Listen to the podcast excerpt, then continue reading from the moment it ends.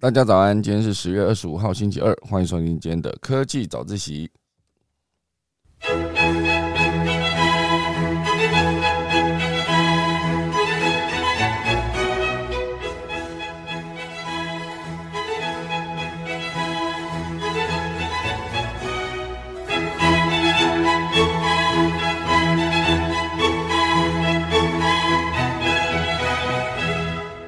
好的，今天科技早起要跟大家分享几则消息。第一大段呢，会跟大家聊到就是关于能源的部分，哦，就是我们的比锂电池更便宜的钠电池，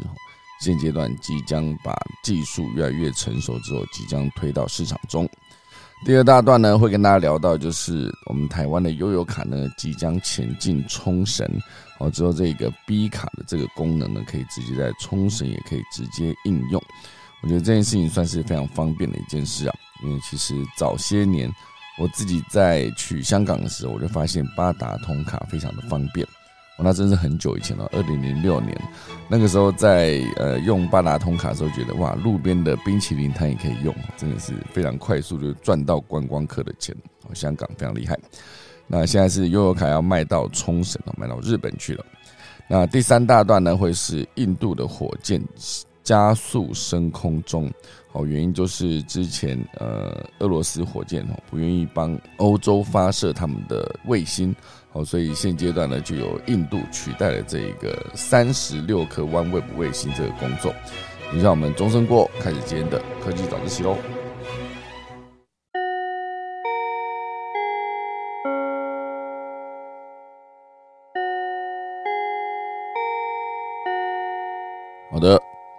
非常感谢大家今天收听科技早自习啊。好，那今天是十月二十五号。一开始呢，先来跟大家聊一聊苹果哈。每次第一大段开始之前呢，都会在前面先聊聊苹果最近的动态。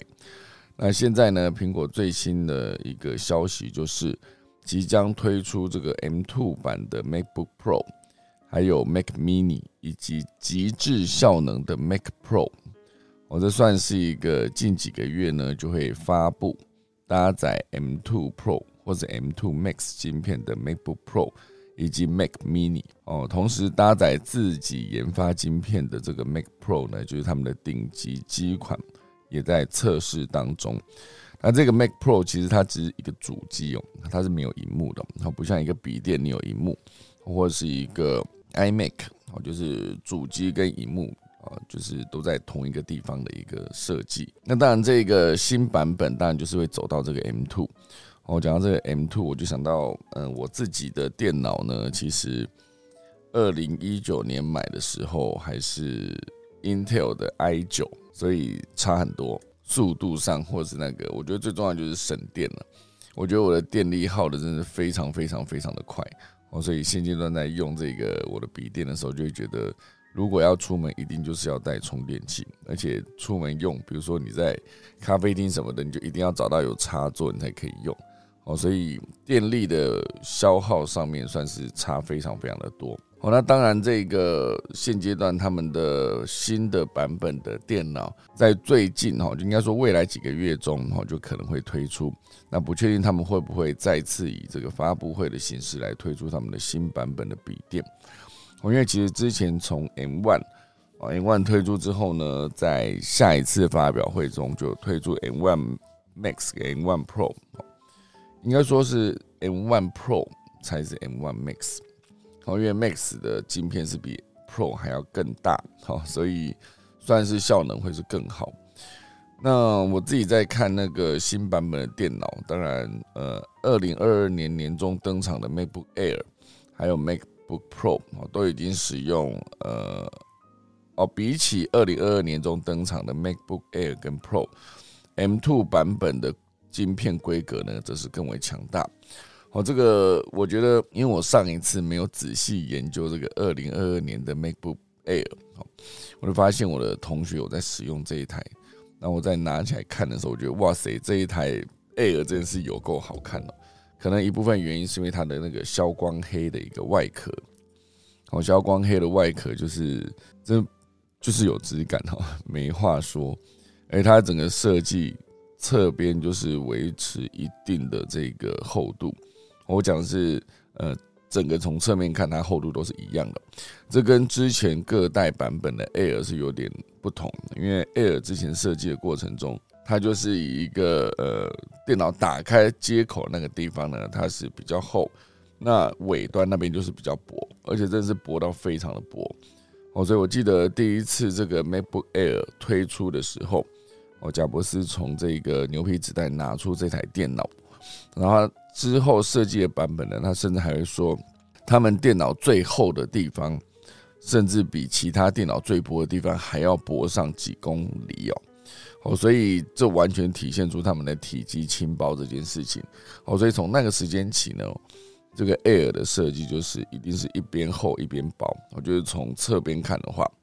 哦，如如果有在用 Air 的话，应该大家知道我在讲什么，就是那个方向不一样。哦，所以以这样一个设计，到后来。新版本的呃 MacBook Pro 出来之后，我就是一并改成侧边都是一样厚哦，所以我觉得这个这台 Air 感觉非常值得买。那如果说真的是要买那个 M2 版本的 Pro 跟 Max 的话，这个还要再等一下下。我觉得那应该算是一个感觉可以入手的一个阶段哦，因为我觉得当时我从呃 Intel i9。到 M One 出的时候，那时候我就在思考说，我到底是不是要直接跳到这一阶？因为很多时候在产品在迭代的过程中呢，它就是会有一个呃，你觉得往上跳一阶哈，比如说类似像之前的 iPhone 啊，就是从 iPhone 六和 iPhone 六 Plus 哈，可能就是这样，它可能还算是同一阶哦。等它进到 iPhone 七、iPhone 八，应该算是从 iPhone 八跳到 iPhone Ten 哈，就是 Ten 就是第一次出现刘海那一款。那就算是往上跳了一阶，好，所以如果任何的消费跟购物呢，你是直接买到往上跳一阶的，那就会再更耐用很久。好，所以当时 M One 出的时候，我直接从 Intel 的晶片直接改到呃 Mac，应该说苹果自己推出的晶片，那就算是往上跳了一节，很大的一节。好，所以省电这一块算是非常的表现，算是非常的好。我觉得这一块也是我思考之后，如果要买笔电，我可能就是会是下一代的 M Two，我可能是可以买到 M Two Max 的一个晶片，然后希望它也可以有这个消光黑的这个版本哦，哦，真的是非常好看的 哦，不管是它设计的轻薄、侧边的弧度哦，还是它整个的颜色的感觉哦，真的就是我觉得没有看到实际，真的是没有办法体会。好，所以现阶段呢，接下来啊会推出的就是新版本的这个呃，包括 Mac Pro 哦，就是他们只有一台主机那个。上一次首次发布的时候，就被大家觉得说它的侧边怎么这么像是那个刨萝卜丝的那个刨子，就是它那个洞哦非常多，哦甚至已经到了有密集恐惧症的人呢，就尽可能不要去看了，看了会非常不舒服。哦，那就是。呃，苹果就是把它设计成它它的散热孔哦这个概念，好，所以后来呢，当 Mac 的晶片进展到 M2 的时候，哦，那个 Mac Pro 可能就会再用比 Mac 应该说 M2 Max 再上去一个版本，好，所以的最新的版本可能会是 M2 Ultra，好，那整个算是连它的 CPU 核心可能做到四十八个，以及一五二核心的 GPU，还有高达二五六 G 的记忆体哦。那整个目前在苹果内部实测这一台 Mac Pro 呢，算起来它的速度真的是有史以来最快。那包括 Mac 的 OS，就是 Mac OS 最新版本十三点零哦，也会是在十月二十四号公开发布。那已经算是哦。已经发布了嘛？好像毕竟十月二十号是昨天，哦，所以现阶段呢，这个 Mac 逆势成长，哦，有可能新版的 Mac 有机会把这个销量呢再往上推一层楼，好，所以整个笔电的市场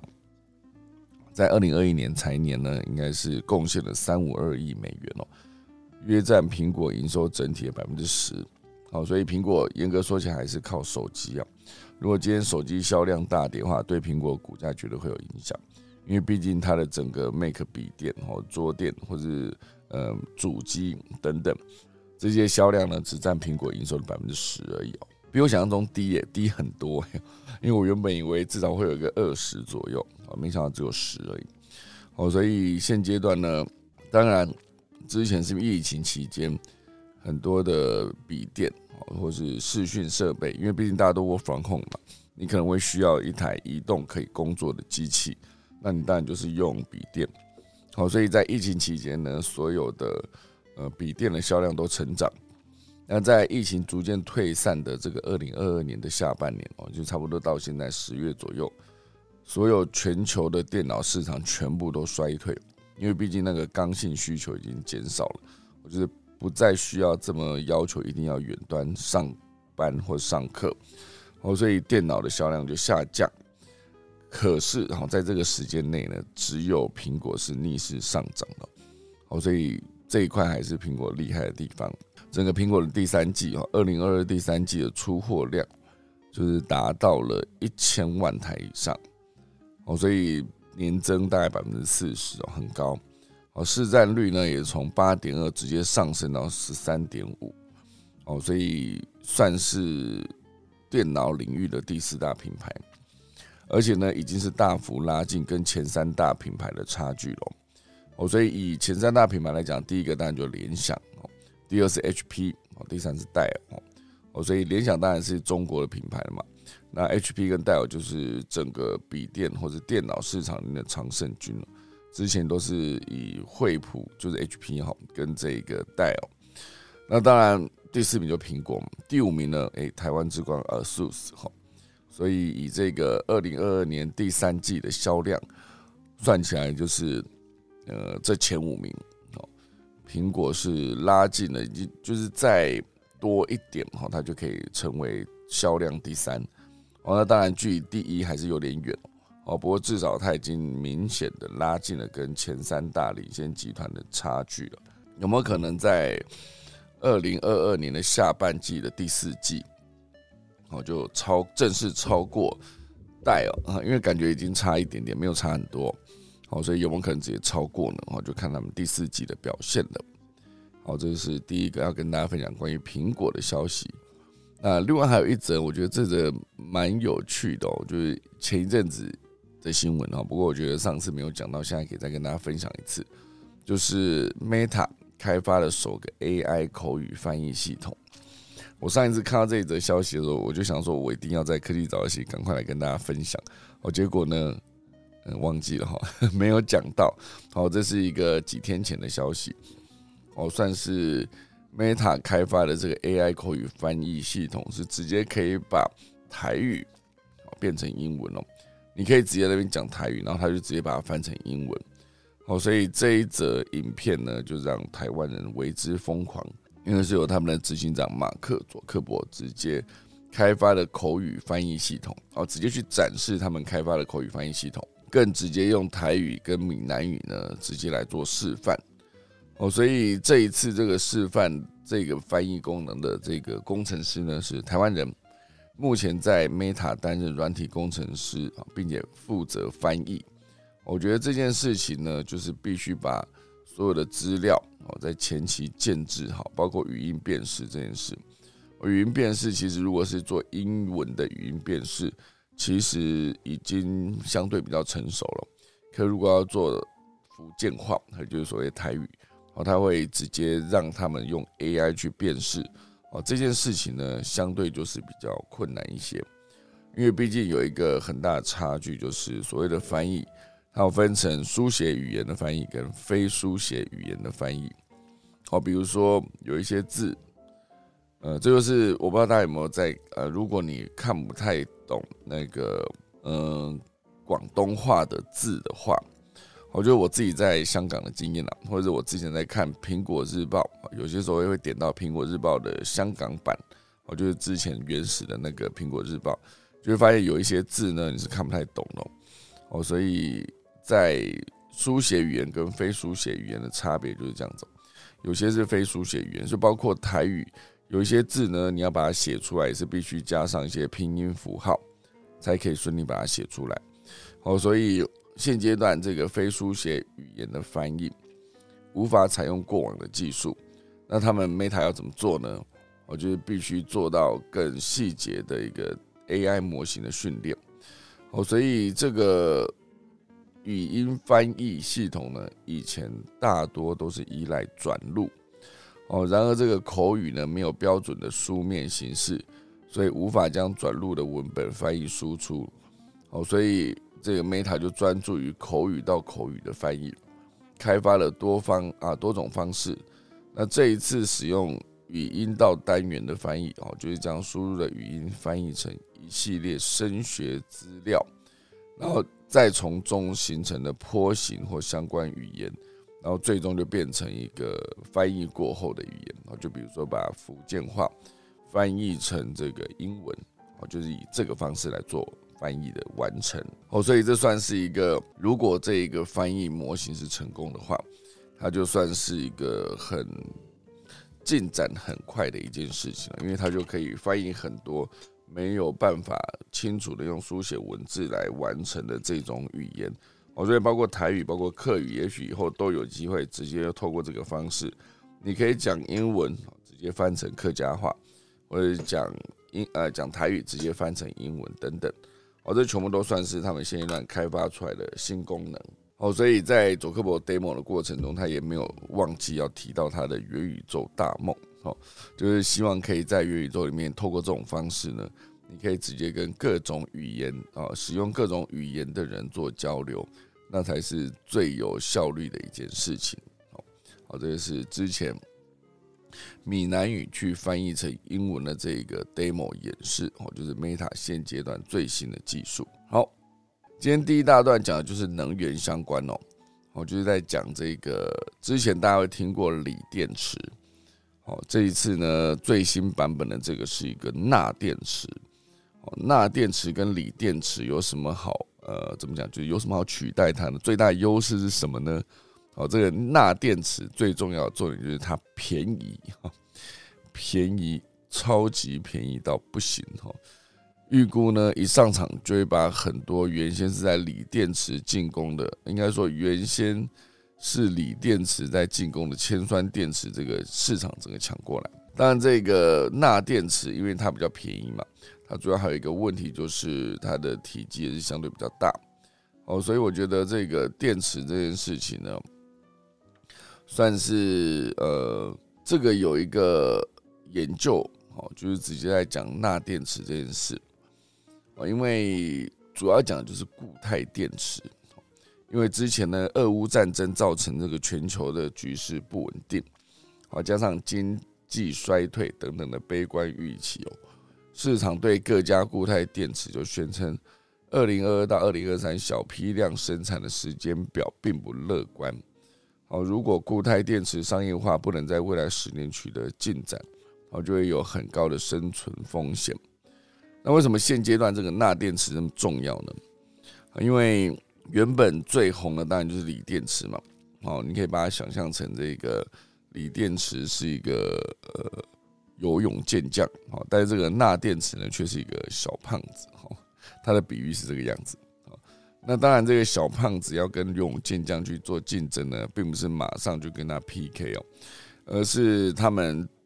竞争的主要赛道可能会先是铅酸电池，因为原本铅酸电池就是携带非常低廉的成本优势，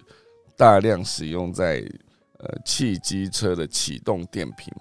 工业用的备用电源，还有像是这个工厂紧急照明、不断电系统等等。这一些系列呢是锂电池久攻不下的场域，但是钠电池到底为什么可以抢这个铅酸电池的这个呃市场呢？主要就是它的便宜这个程度真的是比铅酸电池低非常多。好，讲到这铅酸电池哦，就是坐在汽机车的启动电瓶，哦，这应该就是为会是我之前在骑机车的时候最常坏掉的东西哦。我那时候的机车是哇塞。一九九九年哦，一九九八年购买的，然后一路到这个二零一零年，就十几年的时候呢，才拿去报废。好，算起来呃，没有到非常的长寿，因为真正长寿就是现阶段，你如果在路上还找得到光阳巡弋啊，不是是三阳巡弋的话，好，那那辆车至少二十五岁哈，至少哦，这一辆车骑二十五年是非常厉害哈。所以我当时我的那一台呃光阳的三冠王，我，就是在启动电池这件事情上呢，常常坏掉，而且那个一换就是好几千块。我那时候印象非常深刻。哦，就是他说，哎，你的启动电瓶坏掉，然后一阵子之后发现发不动，他说，哎，你的启动电池电瓶又坏掉了。我想说，到底为什么会这么容易坏掉？到底是不是跟我的骑车习惯不太好有关哦？因为之前那台车不知道为什么它加速就很快啊，所以你起步的时候，如果油门吹到底的话，就一下可以在最前面哈。那这个概念会有点像是你在骑 GoGo 了，GoGo 了在 GoGo 了 One 刚推出来的时候，它的加速真的快到连旁边一些跑车型的那一种机车呢，都很想要跟它 PK 哦。好，所以一开始 GoGo 了 One 推出的时候，大概就这种概念。好，所以这边讲到就是呃启动电瓶，那启动电瓶会需要呃之前都是以铅酸电池直接来当做它的主要的电池的构造。那当然现阶段这个钠电池呢，哦它推出之后，因为它很便宜嘛，这个钠电池它就会有几个应用的场景。好，比如说不需要开太快的运输工具，好像是汽机车的启动电瓶啊，跟电动自行车等等啊。因为我不需要开太快嘛，所以我就不需要快速充放电。那这个因为是钠原子的质量比较大啊，自然扩散比较慢，哦，所以这个天性呢，天生就不利于快速充放电。但是有些场景是不需要快速充放电哦，因为比如说啊，电动自行车它不需要跑的跟特斯拉一样快啊，你一个脚踏车你不需要零百加速那个三秒内哦。如果脚踏车零百加速三秒内，我觉得那种感觉真是 太难以想象了。一个脚踏车，所以呢，以一个脚踏车来说，电动脚踏车现阶段它电力算是辅助嘛，它就是辅助到你的时速到二十五，它就会自动断电了。因为这个是我自己都有在骑这个电动脚踏车哦，所以当它不需要快充快放的时候，它之后可能就会用那个呃钠电池来取代，这是它的应用场景一。哦，不需要开太快的这个运输工具。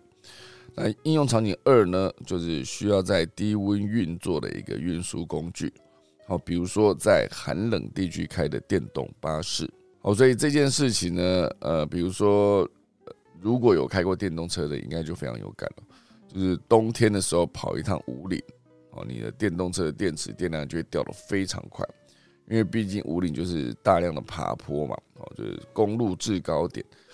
哦，如果你在夏天开五菱跟冬天开上五菱，那整个电池的耗量是呃不同的感觉哦。因为冬天开就是掉非常快，寒冷地区哦，就是它对电池的消耗来说是更快速的哦。所以使用钠电池的话，在低温的情境下开电动车将是非常安心的选择。哦，所以以宁德时代来说，就是全世界电池的呃算是龙头了。这个企业，它在二零二一年呢就发布了第一代钠电池。那时候宣称电池在低温环境仍仍可以呃运作，就算是负二十度 C 的环境呢，依然能够维持百分之九十的容量，非常厉害啊。所以之前文章也讲过，这个第一代钠电池的能量密度就是非常高。常温下充电十五分钟就可以充到百分之八十，哦，所以算是比磷酸铁电池啊、磷酸铁锂电池还厉害，哦，就是未来这个钠电池呢，跟磷酸铁锂电池在电动巴士的战场上呢，可能会先有一番肉搏战。我可以想象啊，低温运作这个算是一个很好的使用情境。好，这是应用情境二。那以应用情境三来说呢，是不需要快速充放电。而且要很重它的安全性的这种工业用备用电源哦，比如说工厂的紧急照明哦，不断电系统等等哦，所以这个算是除了动力电池之外呢，对成本很敏感的这个叫储能电池，在这个领域哦，钠电池一样有很大的空间可以逼退啊，逼这个锂电池退位哦，所以。这些都是钠电池可以取代的一个情景，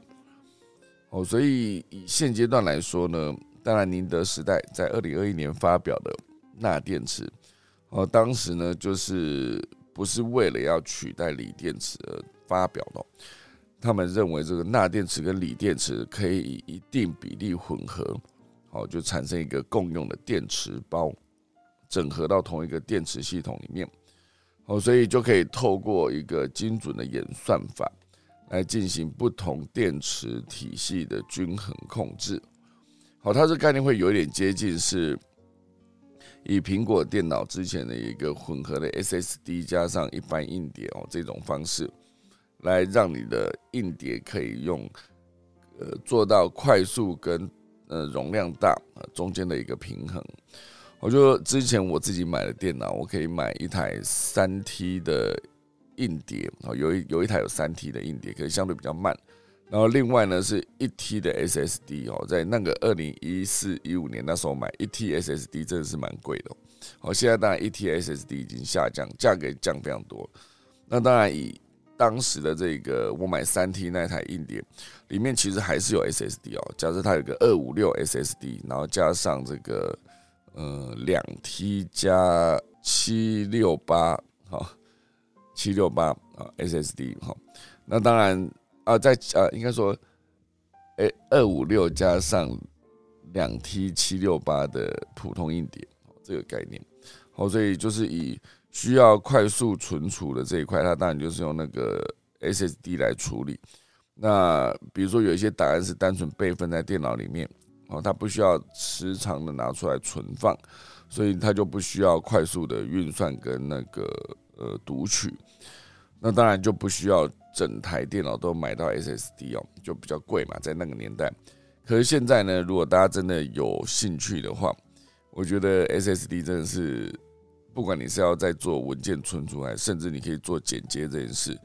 你在读取档案的那个快速，我觉得是效率所在。我现在如果是用旧的电脑的硬碟的话，如果你要快速的运算一些内容，而且再加上很多时刻，你又要思考一下，就是你的电脑到底可以用多久。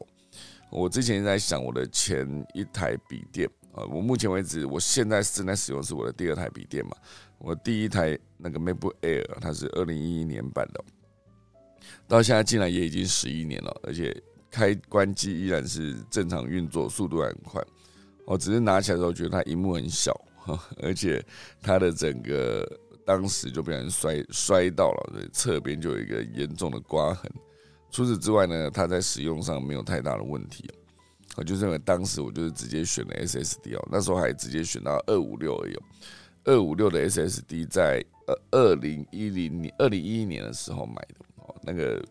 当时买那一台就有思考说可能会用很久，所以就尽可能把当时能够升到顶规的所有的呃，比如说它的呃记忆记忆体啊，能够升到顶规升到顶规。然后它的晶片哈，就当时所有的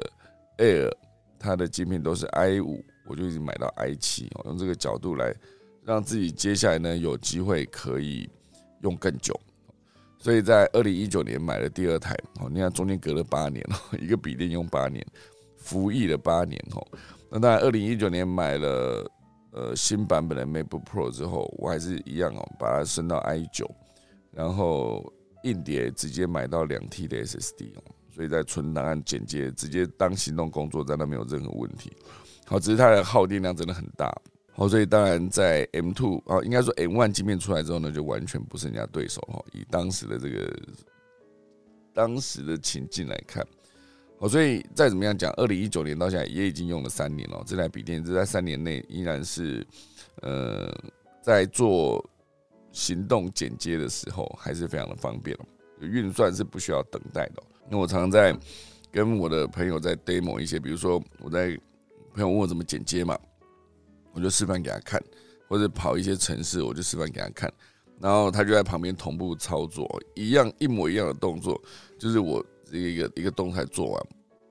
好就是快速就是一个特效拉进去，快速运算好结束，然后他也可以直接看。然后我就说好，你就照这样来做。然后我同学或者朋友他就直接一样的动作操作一次，然后我们就两个人就盯着他的荧幕这样猜好哈，这样我是直接拉完啪就好，然后他是拉完然后就直接然后猜好，然后他就问我说，为什么他这么慢？这是正常的吗？我就说也不是正，也应该说你的那个慢是正常的，我的这个快是因为我就花很多钱哦。所以，当然我自己有这个需求啊，不见得每个人都需要一定要带着笔电来剪接哦。所以我觉得，所有这个使用情境，最终还是要考虑到你的到底要怎么用。应该说，这些硬体规格是跟你的使用情境息息相关了。如果你需要大量运算的话，那显然把那个钱投资在这个硬体设备上，绝对是非常值得的。因为未来也不用到未来，就是现在，就是任何一刻，大家都必须意识到，时间才是最珍贵的资产哈。所以一样的，假设我剪一支影片，它的工作时间用我的电脑可能二十分钟、三十分钟可以完成。可如果说你在这个其他时候，你需要用到一小时、一小时半。那我的竞争力就是相对比别人快，而且这是长久累积下来，从你买那台高规格的硬体的笔电或者电脑的 Day One 开始，你做的每个操作跟动作都是在节省时间哦，那些时间都是非常的值钱的一件事。哦，好，这就是这个从，然后回到这则新闻了，这边讲到就是钠电池跟锂电池，哦，最终呢有可能是一个呃。系统包的设计，后来让它可以一个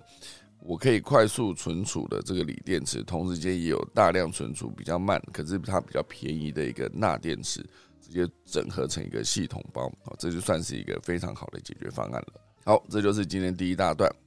第二大段呢，会跟大家聊到就是这个悠游卡哦，悠游卡非常棒哦，它在十一月七号哦就可以逼近冲绳哦。那个 B 就是那个，你每次去感应到它就 B B 哈，你就可以直接完成付费这件事情。之后呢，它就会比日元现金更便宜。好，这是悠游卡公司呢日前宣布，十一月七号起呢，可以在日本冲绳使用这个悠游卡消费，包含冲绳境内的两千个消费热点，好，比如说这个水族馆内的商店，啊，纪念品的商店，还有一些大众运输服务都可以使用悠游卡。然后，另外是琉球银行的董事长川上康，他就表示哦，台湾每年的造访琉球近百万人次，而且自己造访呃台湾的人们呢，都呃应该说这个川上康他自己来台湾的时候呢，也发现人们使用习惯悠游卡来消费，好，所以就这个契机正式开启了琉球银行跟悠游卡的合作，好，所以这件事情非常方便。我不知道大家对悠游卡这个理解是怎么样，我自己觉得它是节省非常多时间的一个设计哦。因为早些年没有悠游卡的时候，可能就会直接去买票啊，然后就看，哎，我要去哪一站？捷运站都会有一些那个地图嘛，然后就会显示说，我现在在哪一站？我要去的那一站，整个要多少钱？那你就去按，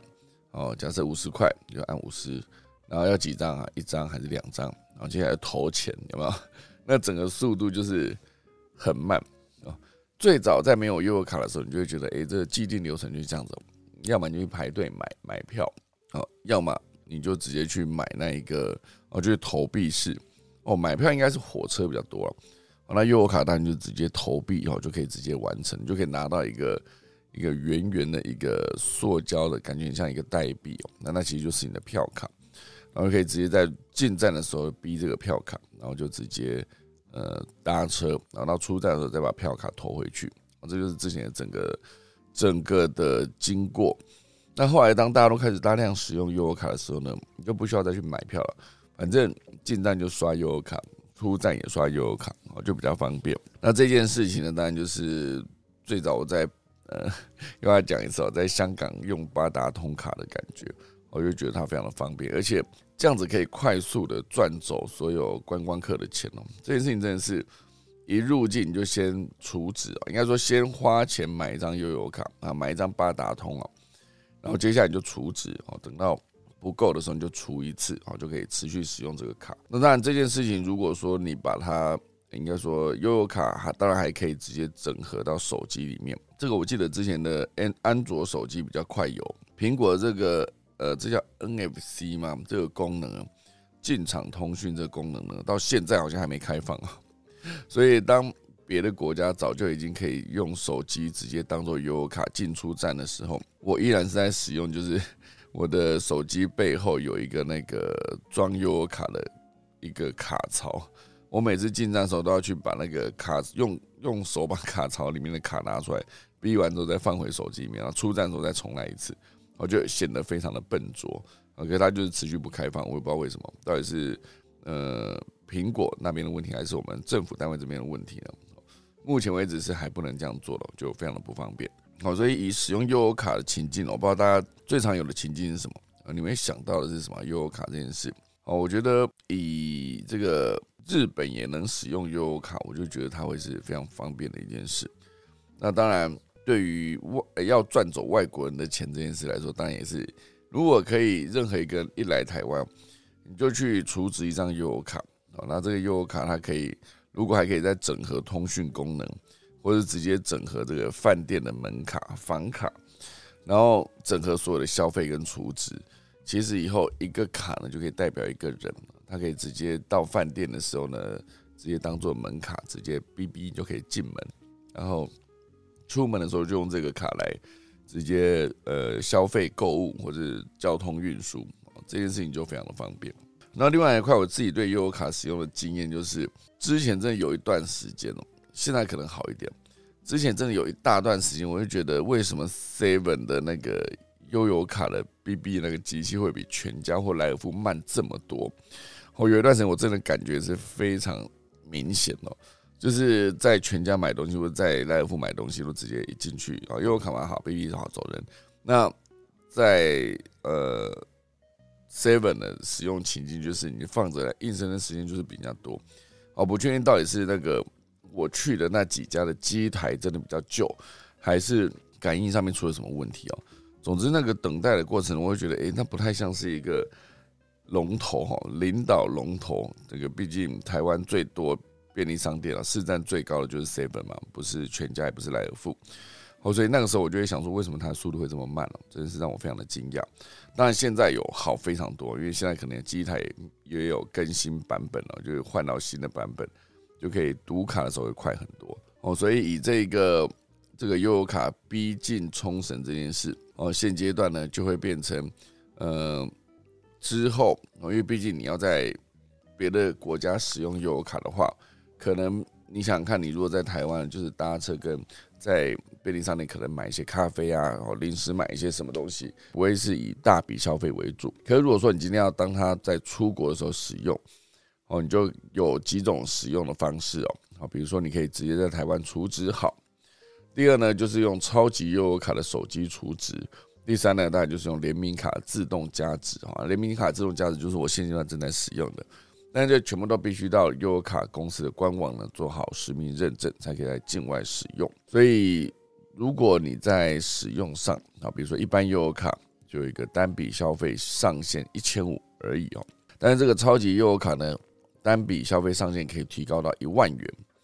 哦。所以搭配这个悠游付这个 Easy Wallet A P P 哦，悠游悠游卡加值机的功能，还能随时随地帮自己的悠游卡加值哦。哦，这一件事情呢，就相对的更方便哈。好，所以现阶段呢，因为琉球应该说冲绳离台湾比较近，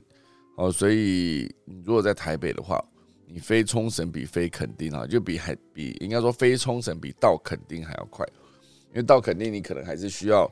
要么就是飞机还是高铁先到高雄，然后再开车到屏东。哎，我记得之前有屏东航空站了哈，如果有直飞屏，还是它已经关闭了，好像在车程的样子哦。所以这个悠游卡有新的这个设计哦，就是之后会让所有的人呢前往冲绳会变得更方便哦。这就是今天的第二大段。那今天第三大段呢，会跟大家聊到就是关于火箭哦，因为火箭代表了火箭的实力，而代表了当它升空的时候。它携带上去的可能是卫星，可能是太空武器等等。哦，那今年在二月二十四号，当俄乌战争开打之后呢，整个欧洲也加入了抵制的行列。英国的呃 OneWeb 这个公司，我就暂停使用俄罗斯的联盟号火箭发射卫星。哦，不然其实之前英国的 OneWeb 这公司，它所有的卫星呢。都必须跟俄罗斯的联盟号火箭做合作发射哦，所以原本当这个伊隆马斯克的 SpaceX 啊持续透过猎鹰九号发射它的 Starlink 的卫星上太空之后，这个低轨卫星的市场呢，就是突然间的一片大热，所以这个 OneWeb 这公司呢，当然也是想要快速跟上这一个脚步。那当然最严重就是马上遇到这个暂停俄罗斯联盟号火箭的发射，那他们就没有人可以帮忙了，怎么办呢？部署这个低轨卫星的计划排程呢，一直处于搁置状态，一直到十月二十三号，就是从三月开始到十月哦，整整晚了伊隆马斯克七个月。哦，应该说这七个月就是人家 SpaceX 持续在发射它低轨卫星哦，持续抢占低轨位置的那一些可以放卫星的地方，因为毕竟你不可能无限量的发射低轨卫星到呃近地轨道嘛。哦，所以这个英国的 OneWeb 公司他们就是寻找了合作伙伴，最终找到了印度。哦，所以十月二十三号就在印度火箭的帮助下呢。三十六颗新的 OneWeb 的卫星呢，再次进入轨道，使得这个新这个卫星呢，就是全球覆盖量达到百分之七十以上。好，三十六颗。那当然，OneWeb 目前为止的是世上就是排在 SpaceX 之后的第二大低轨卫星一运营商。而这个 SpaceX 的那个 Starlink 呢，它可以搭乘自家的猎鹰九号升空。而 OneWeb 的低轨卫星呢，却只能仰赖其他的火箭发射服务商去送上太空。好，所以这件事情当然就造成了这个竞争力哦，就是下降。它没有办法直接跟呃 SpaceX 做竞争，因为它就是分开的。它的概念有点像是你做硬体的，你必须跟别人软体上面去做整合。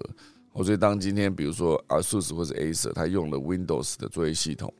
所以，当今天这个 Windows 上面呃出现了一些问题呢，诶，大家反过头来会怪你的这个硬体不好。事实上，有些时候那个整合还是需要做更细节的调教。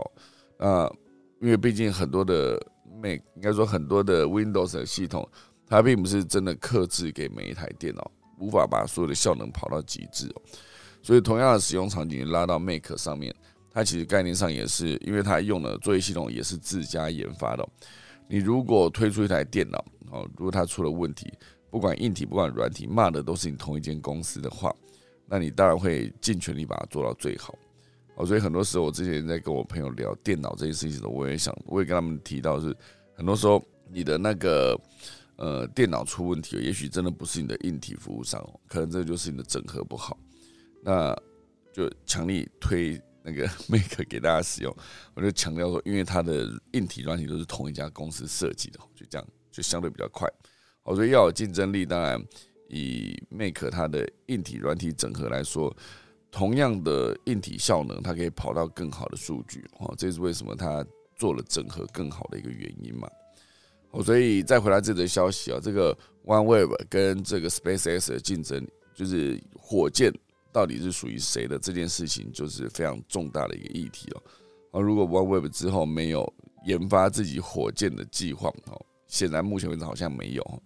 那它跟 SpaceX 的竞争呢，就永远只能屈居落后这个状态。好，所以现在呢，当然不管 OneWeb 总是在经过了七个月之后，好，终于找到了一个印度的火箭发射服务商。就再次把他们的三十六颗 OneWeb 的卫星呢，直接去升空之后，直接在发射八钟八分钟之后呢，就将目标 OneWeb 的卫星哦送上离地约六百公里的轨道。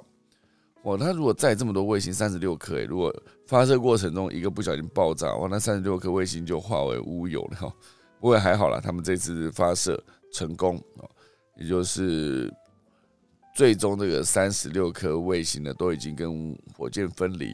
但他们目前还需要几周的时间哦，提升高度到离地一千两百公里的极地轨道。哦，所以目前呢，发射到轨道的 OneWeb 卫星已经有四百六十二颗哦，我算是非常多了，四六二哈。所以这就是今天第三大段，印度火箭呢帮忙发射了三十六颗 OneWeb 卫星，哦，就是在太空这个领域呢也占有一席之地哈。好。来进行今天的农民历啊，今天是二零二二年的十月二十五号，也是农历的十月初一哦，十月初一，初一十五又要拜拜了哈。那今天是呃台湾光复节，同时间也是呃节气已经进到霜降了哦，好，正式进入霜降。那今天以祭祀祈福求事开光出行解除迁徙伐木安床纳柱出火拆卸祭安葬修坟做灶破土。造庙动土嫁娶纳采。那，就是今天的科技早自习，准备来打下课钟喽。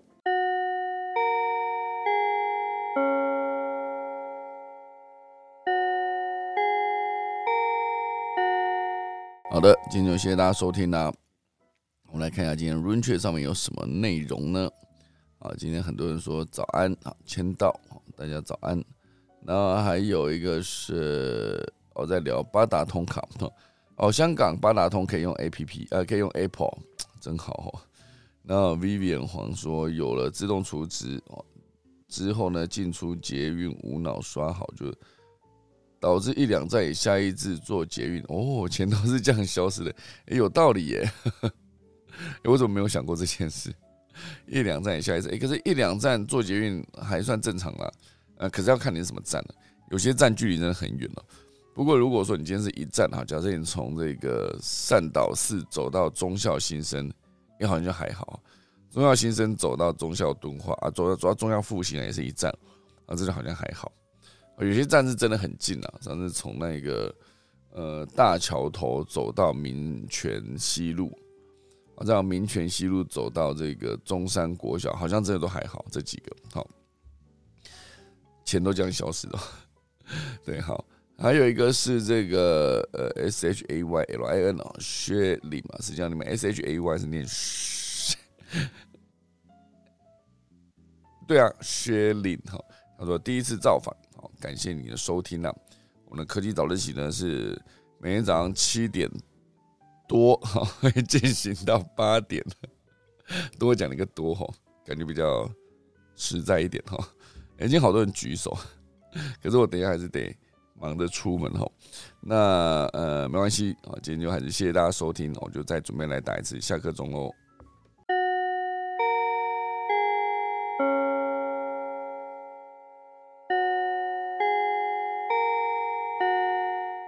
好的，今天就谢谢大家收听了，我们可以早一起，明天十月二十六号礼拜三早上再见，大家拜拜。